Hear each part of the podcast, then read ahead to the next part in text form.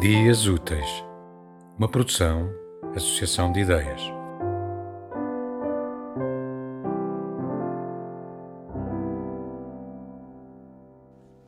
Matilde Campilho, Jockey.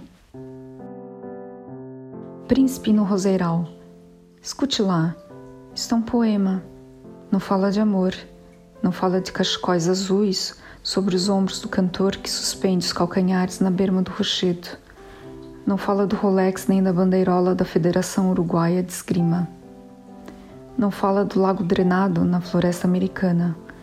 Não diz nada sobre a confeitaria fedorenta que recebe os notívagos para o café da manhã quando o dia já virou. Isto é um poema.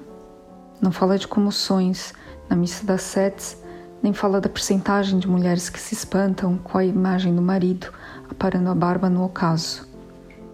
Não fala de tratores quebrados na floresta americana.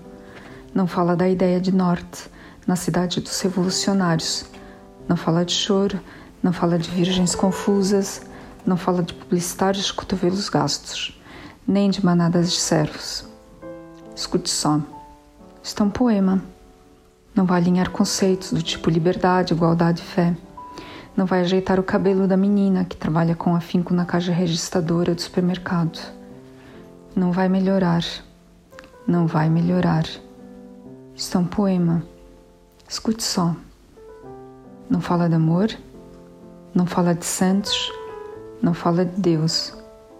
E nem fala do lavrador que dedicou 38 anos a descobrir uma visão quase mística do homem que canta e atravessa a Estrada Nacional 117 para chegar a casa ou a algum lugar próximo de casa.